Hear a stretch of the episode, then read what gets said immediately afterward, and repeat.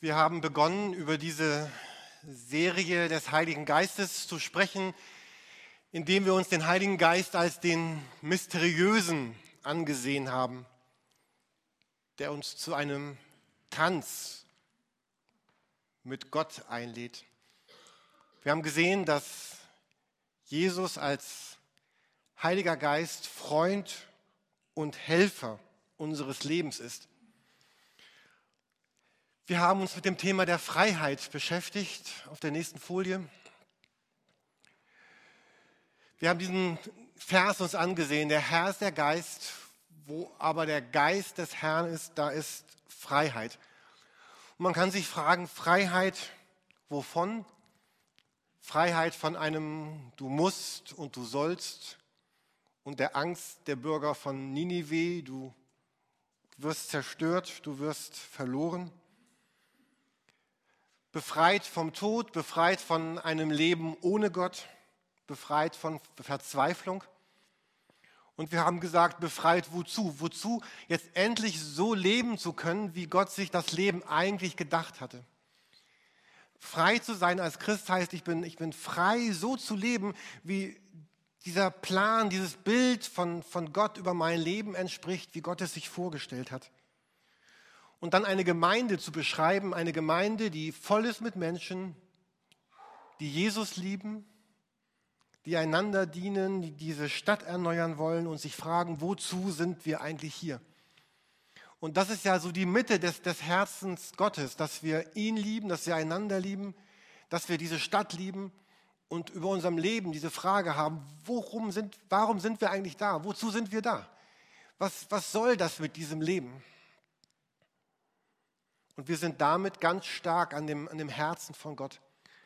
Und wenn wir so leben wollen und so denken wollen und neu so leben wollen, dann brauchen wir Kraft. Und das war das Thema der Predigt in der letzten Woche. Wir brauchen Erfüllung und Kraft von Gottes Heiligen Geist. Wir haben uns diese Verse angesehen, trinkt euch keinen Rausch an, denn übermäßiger Weingenuss führt zu zügellosem Verhalten. Lasst euch vielmehr vom Geist erfüllen. Und dieses andere Versprechen, wenn der Heilige Geist herabkommt, werdet ihr mit seiner Kraft ausgerüstet werden und das wird euch befähigen. Glaube bedeutet, sich ganz bewusst unter diesen, diesen Einfluss von Gott zu stellen, unter Gottes Einfluss zu stellen. Und die Bibel sagt, das geschieht, indem wir gefüllt werden mit diesem Heiligen Geist. Und das kann sich so ein bisschen so ähnlich anfühlen, als wenn man zu viel Alkohol getrunken hat oder Alkohol überhaupt getrunken hat. Es hat was zu tun damit, stimuliert zu sein, Möglichkeiten zu haben, froh zu sein, neu in Beziehung zu kommen.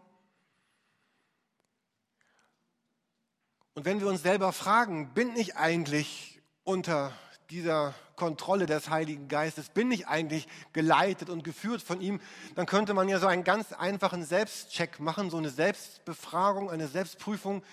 Man kann sich einfach fragen, worum dreht sich eigentlich mein Denken, mein Fühlen, mein Willen, meine Handlungen, das, was ich tue oder das, was ich eben nicht tue, worum dreht sich das denn? Und wenn ich ganz ehrlich bin und das dann herausfinde, um was sich denn mein ganzes Leben dreht, so ganz konkret in dem, was ich tue, wofür ich mein Geld ausgebe, was mir wichtig ist, wovon ich nachts träume, was ich denke, wenn ich dann aufschreibe, was das ist, worum mein Leben dreht, dann, dann finde ich auch raus, was, was die Mitte meines Lebens ist. Und dann finde ich raus, wovon ich voll bin. Und was mein Leben letztendlich prägt und bestimmt. Wenn ich gucke auf das, was ich denke, was ich fühle, was ich will und wie ich lebe. Und hier ist die Rede davon, dass Gott sagt, wir sollen gefüllt sein von ihm, von seinem Geist. Ich habe in einem Buch gelesen, da fragte jemand die Frage, wenn Leute dich sehen, könnten Menschen bei uns auf den Gedanken kommen, dass wir unter dem Einfluss von Wein stehen. Ich weiß nicht, was für dich ein erstrebenswertes Lebensmotto ist, aber äh, hier war diese Frage, könnten Menschen, wenn sie dich sehen, auf den Gedanken kommen, dass du unter dem Einfluss von Wein stehst und du dann sagst, nein, nicht Wein, aber so ähnlich Gottes Geist, so äh, dicht beieinander. Ähm, Gibt es da was in deinem Leben, etwas, wie soll man das sagen? Ähm, durchgeknallt ist kein gutes Wort, aber etwas, etwas aufgekratztes, etwas, etwas bewegtes, etwas nicht normales, etwas, was man nicht nur so irdisch und weltlich erklären kann.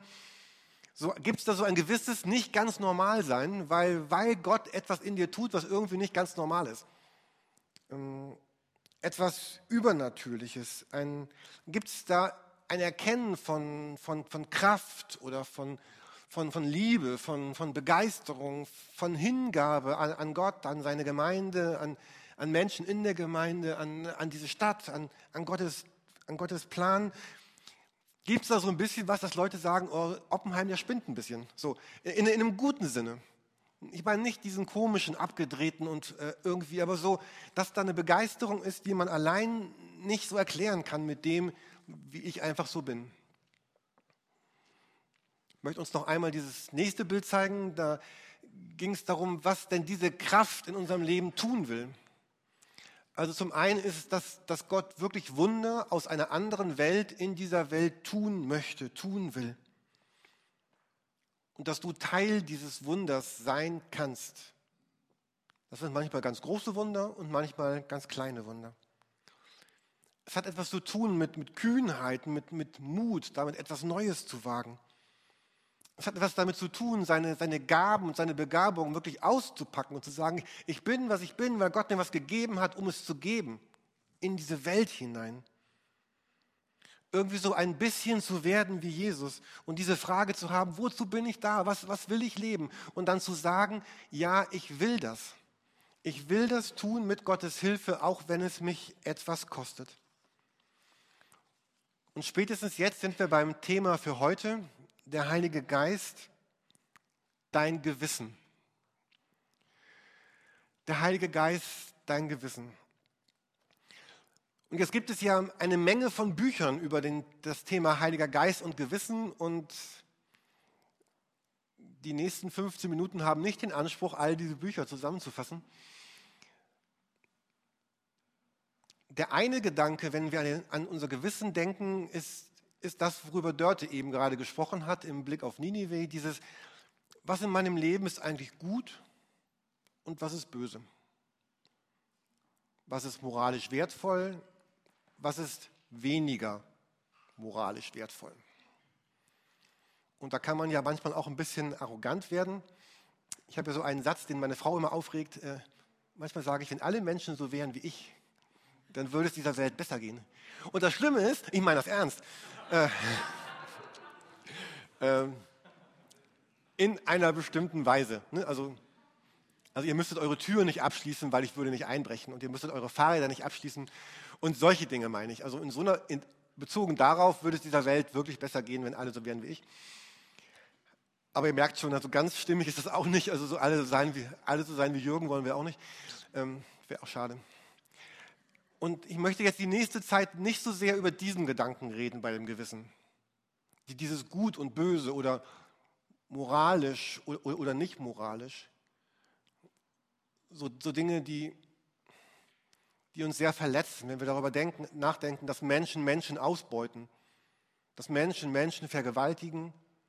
Man sagt, es gibt heute mehr Sklaven in der Gegenwart als in der, den gesamten 400 Jahren der, der harten Sklavenzeit in 15 bis irgendwann 100.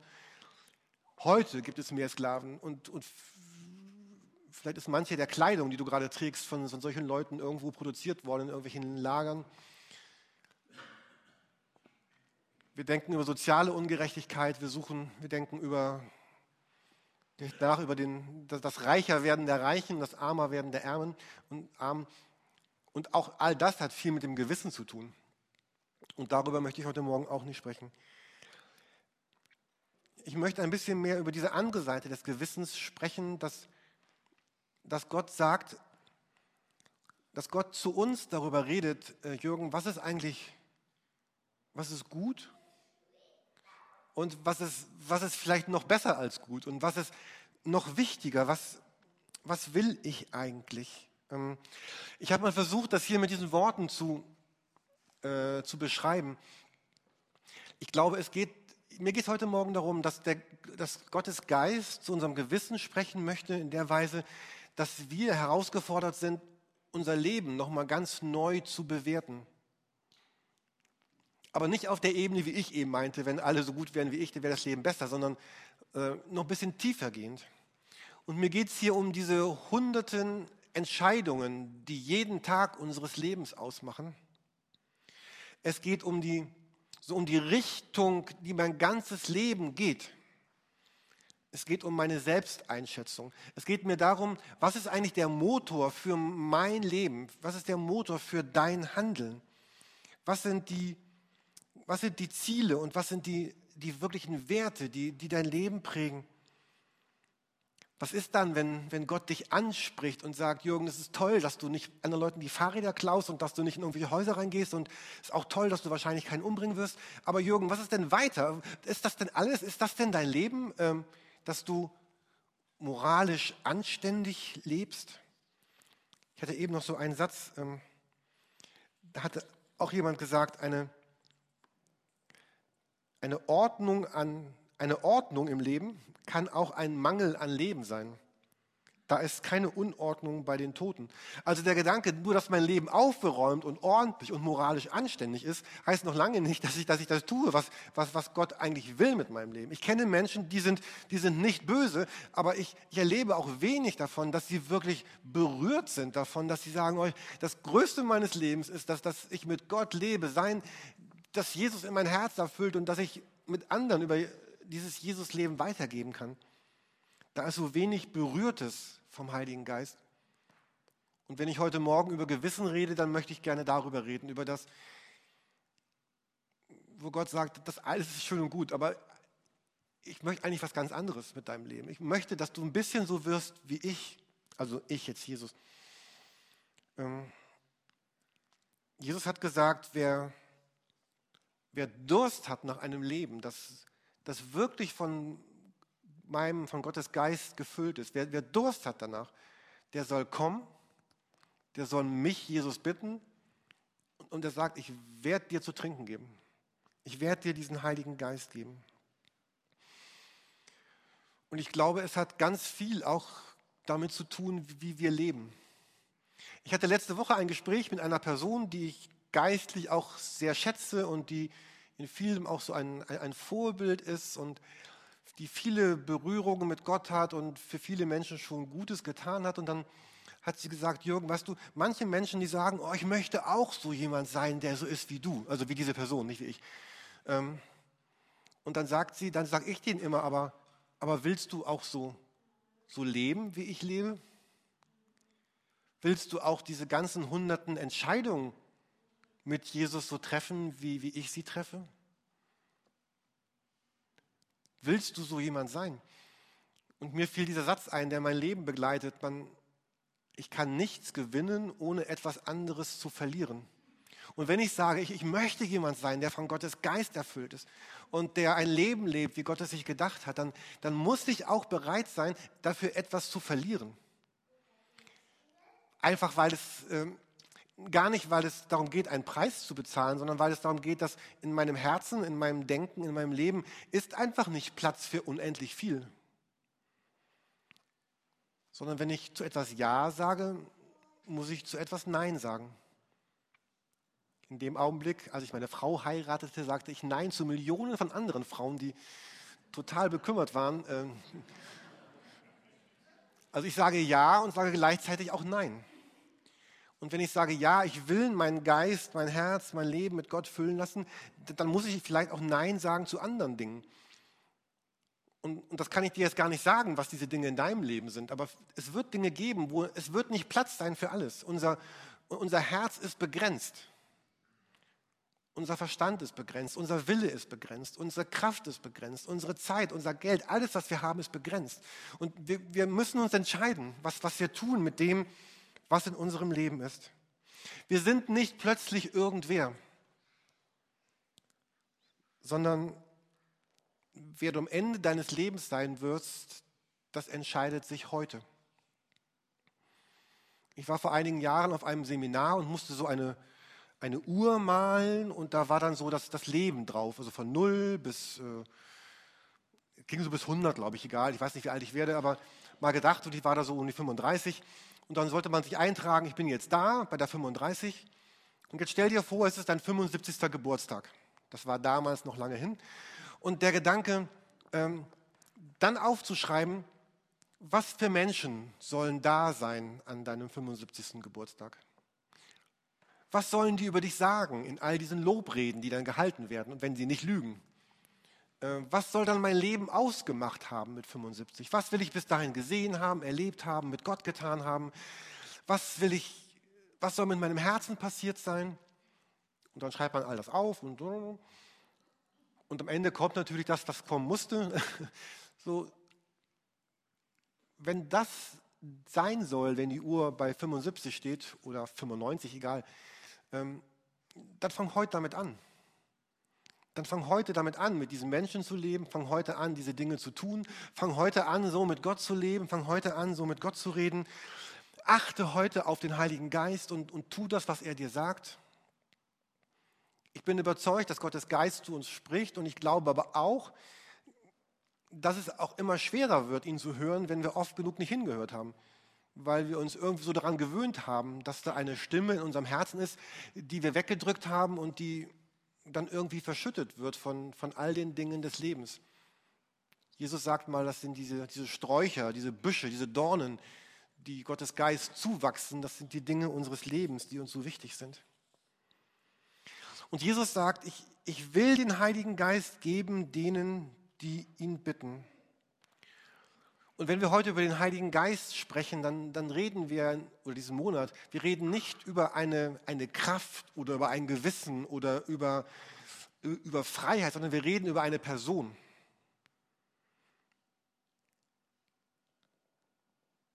Und wir reden nicht über etwas von Gott, sondern wir reden über Gott selber. Und Gott sagt, ich, ich, möchte nicht irgendwas von dir. Ich möchte nicht deine Zeit, deine Kraft, dein Geld, dein Denken, sondern ich möchte dich.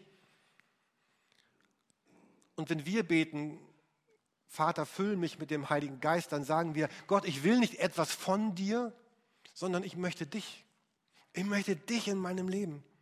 Es geht nicht darum, dass wir Erlebnisse mit dem Heiligen Geist haben. Und natürlich ist das schön, wenn man, vielleicht kennt ihr das auch, man, man betet und äh, man ist irgendwo unterwegs und plötzlich gibt es so ganz besondere Momente, wo Gottes Geist uns anrührt und wo wir uns wirklich fühlen wie betrunken und merken, ja, hier passiert was, hier ist was Großes am Werk.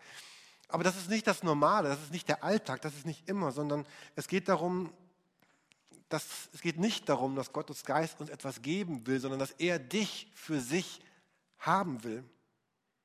Und dass wir unser Leben unser Denken ihm vorbehaltlos zur Verfügung stellen. Wenn wir jetzt an dieser Frage sind, ähm, ja, ja, wie geht denn das?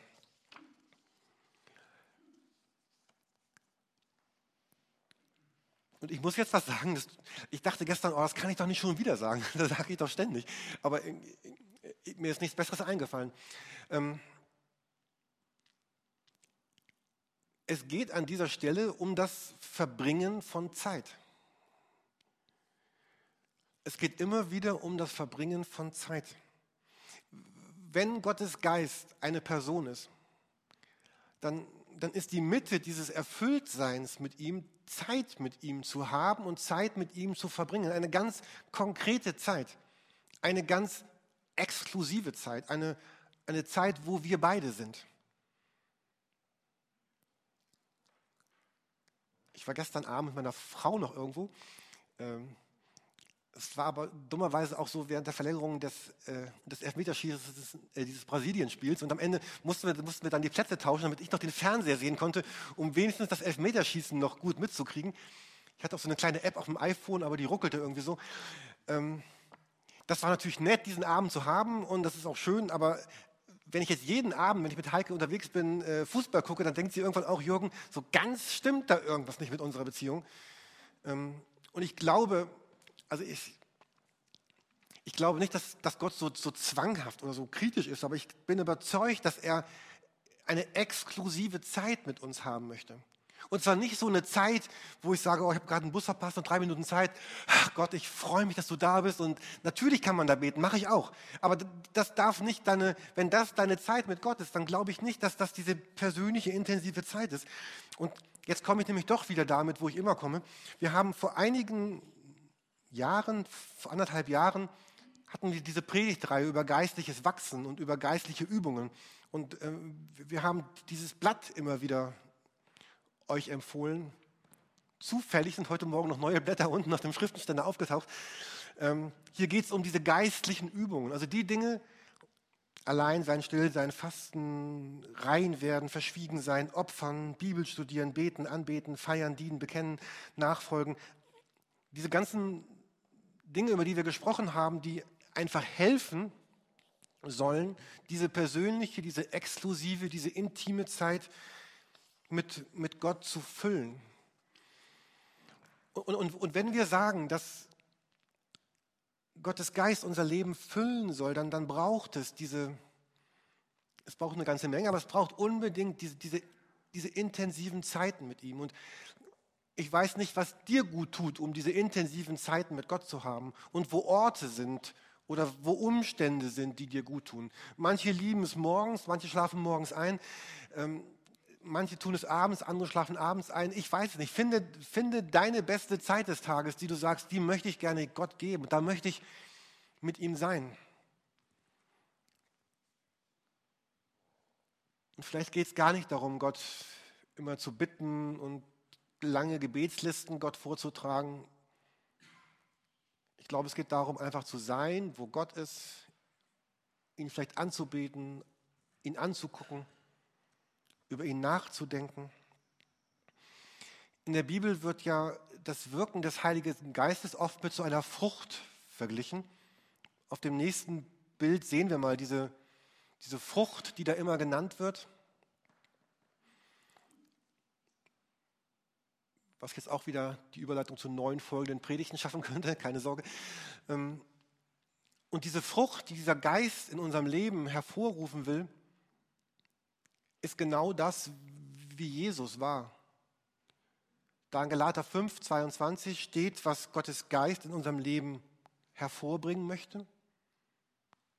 Und das ist das, so ist Jesus gewesen, so ist Jesus heute noch. Und es ist die Rede vom, vom Wachsen, eine Frucht, die, die wächst, die sich entwickelt. Da ist die Rede von, von der Liebe. Jesus ist die Liebe von der Freude. Das Evangelium ist die Freudenbotschaft, der Friede. Christus ist der Friede Gottes. Geduld. Wie oft muss ich meinem Bruder vergeben? Siebenmal, siebzigmal.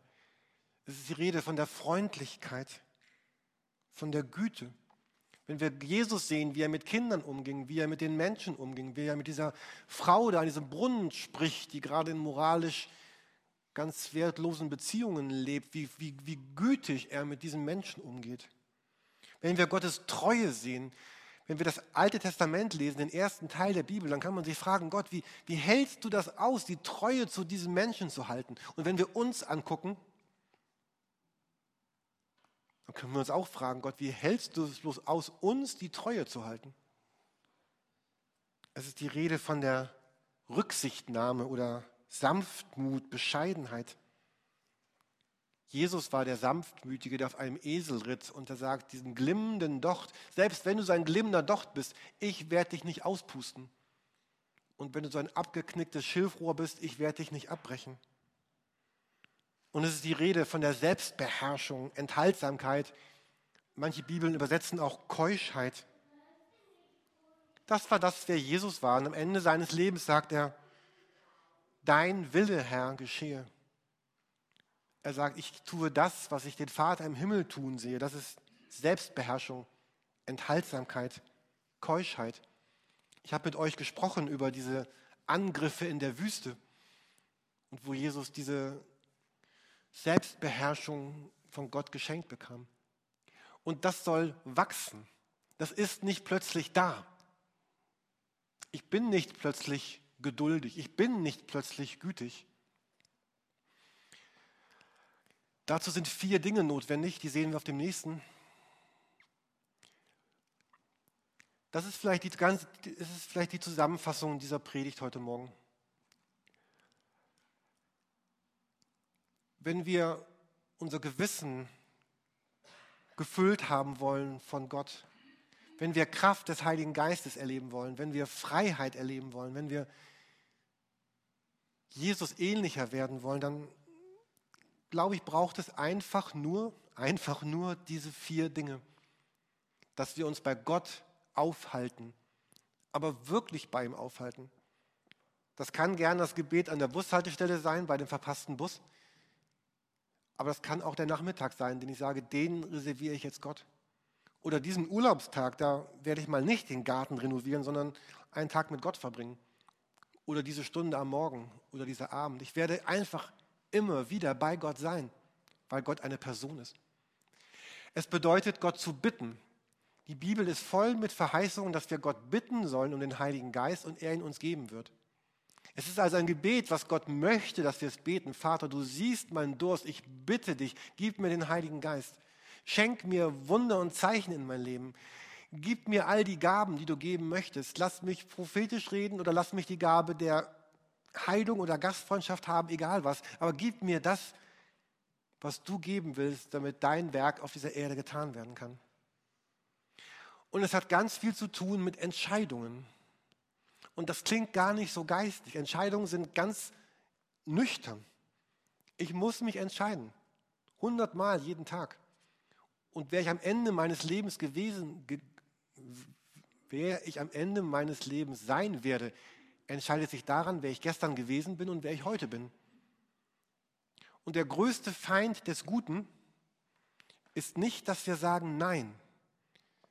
Der größte Feind des Guten für Christen ist, dass wir sagen Morgen. Ich fange damit morgen an. Wie dieses Schild, was bei Dagobert Duck hängt, wer immer diese Hefte kennt. Geld gibt es morgen. Spenden gibt es morgen. Also wenn Donald kommt und Geld will, immer dieses Schild, Geld gibt es morgen. Und jeden Tag kommt der Morgen und immer wieder ist es morgen. Und der größte Feind deines geistlichen Lebens ist nicht, dass du sagst, ich, ich will nicht mit Gott leben, sondern dass du sagst, ach, ich fange morgen damit an. Und morgen ist es dann wieder morgen. Und dann geht es einfach darum, üben zu folgen. Und das ist mir ganz wichtig, weil ich bin ein Typ, wenn mir etwas nicht gelingt, von meiner Grundart werde ich dann eher erstmal so ein bisschen depressiv und, und selbstärgerlich. Oh, Oppenheim, du Doofkopf, hast schon wieder nicht hinbekommen, hat schon wieder nicht funktioniert. Und das ist total schädlich.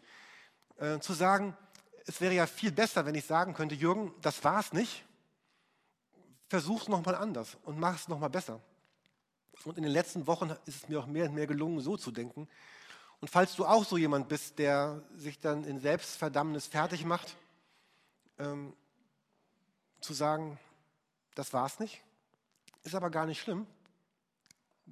Ich bitte Gott um Vergebung und ich gehe weiter und ich will erwarten, dass Gott mir hilft und dann bin ich wieder oben.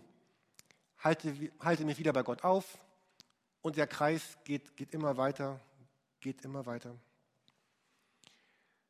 Ich möchte euch einladen, euer Leben einfach so zu gestalten, vielleicht neu damit anzufangen. Vielleicht bist du heute Morgen hier und sagst, oh, ich bin gar kein Christ, kenne Gott gar nicht. Vielleicht könnte heute Morgen der Tag sein, wo du zum ersten Mal sagst, oh, ich möchte Jesus, dass du in mein Leben kommst. Vielleicht bist du schon ganz lange Christ, dann könnte heute Morgen der Tag sein, wo du sagst, Jesus, bitte erfüll mich mit deinem Heiligen Geist und ich möchte neu in diesen Kreis einsteigen. Und vielleicht bist du drin in diesem Kreis und lebst ihn und sagst, ja, das ist mein Leben. Dann, dann geh weiter und sei sicher, das ist der richtige Weg. Und wenn du morgen fällst, dann sagst du, ja genau, ich wollte ja üben zu folgen und werde wieder aufstehen. In unserem Leben leben wir eigentlich nicht von Erlebnissen, sondern davon, dass Gott uns in seiner Liebe uneingeschränkt entgegenkommt.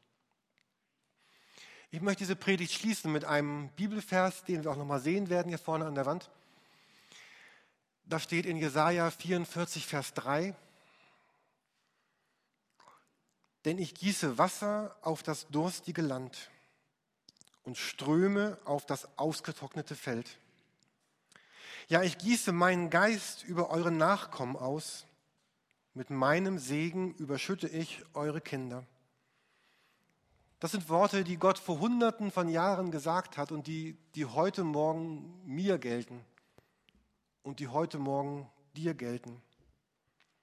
Gott hat dir versprochen, denn ich gieße Wasser auf das durstige Land deines Lebens und Ströme auf dein ausgetrocknetes Feld deines Herzens. Ich gieße meinen Geist über eure Nachkommen aus, und das sind wir. Und mit meinem Segen überschütte ich eure Kinder.